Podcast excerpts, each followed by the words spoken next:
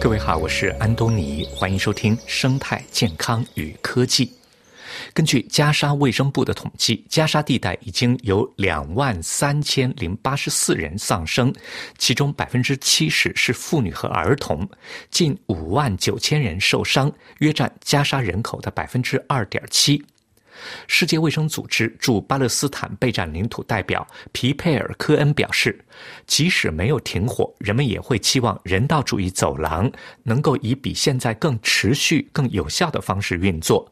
救援物资到的太少也太迟，尤其是对北部地区而言。联合国世界卫生组织一月九号呼吁，急需改善加沙地带的人道主义援助准入，因为运抵这个地区的救援物资太少太迟，难以帮助陷入持续冲突的平民。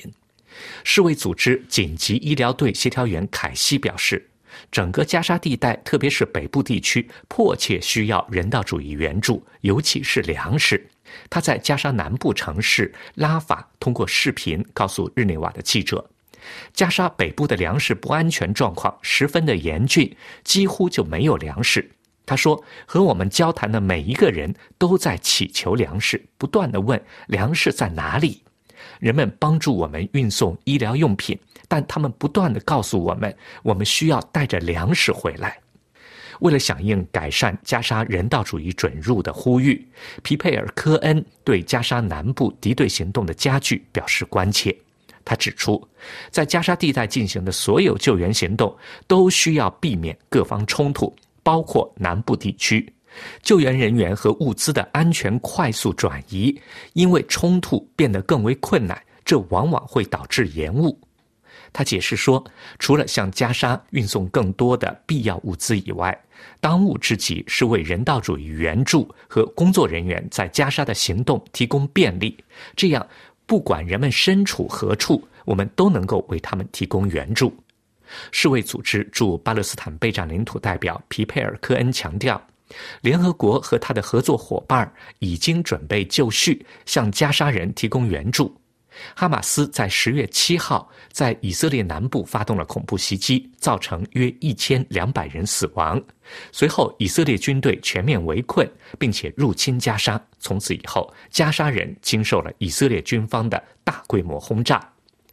但是，皮佩尔科恩指出，在加沙中部地区和更南部的汉尤尼斯地区，敌对行动和疏散命令已经影响了病人和救护车进入医院。也导致了世卫组织向运作困难的设施运送医疗用品和燃料的工作变得非常的复杂。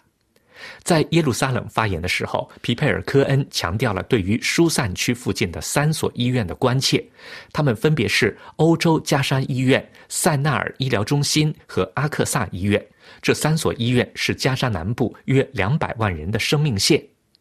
皮佩尔科恩表示，由于担心安全问题，许多医院的物资供应和运送受到限制，医护人员纷纷撤离医院，这些都是灾难的前兆，将导致更多的医院没有办法运转。北部的情况就是这样，国际社会绝不允许这种情况发生。世界组织已经两周没有进入加沙北部，这表明在加沙开展人道主义救援工作的空间正在缩小。世卫组织表示，从十二月二十六号以来，世卫组织共取消了六次计划中的人道主义任务。皮佩尔科恩解释说：“我们的团队已经准备就绪，但是我们一直就没有能够获得安全开展工作所需要的许可。”好了，各位，以上听到的是今天的生态健康与科技，题目是世界卫生组织表示救援物资正在运抵加沙，但是太少太迟。感谢您的收听，再会。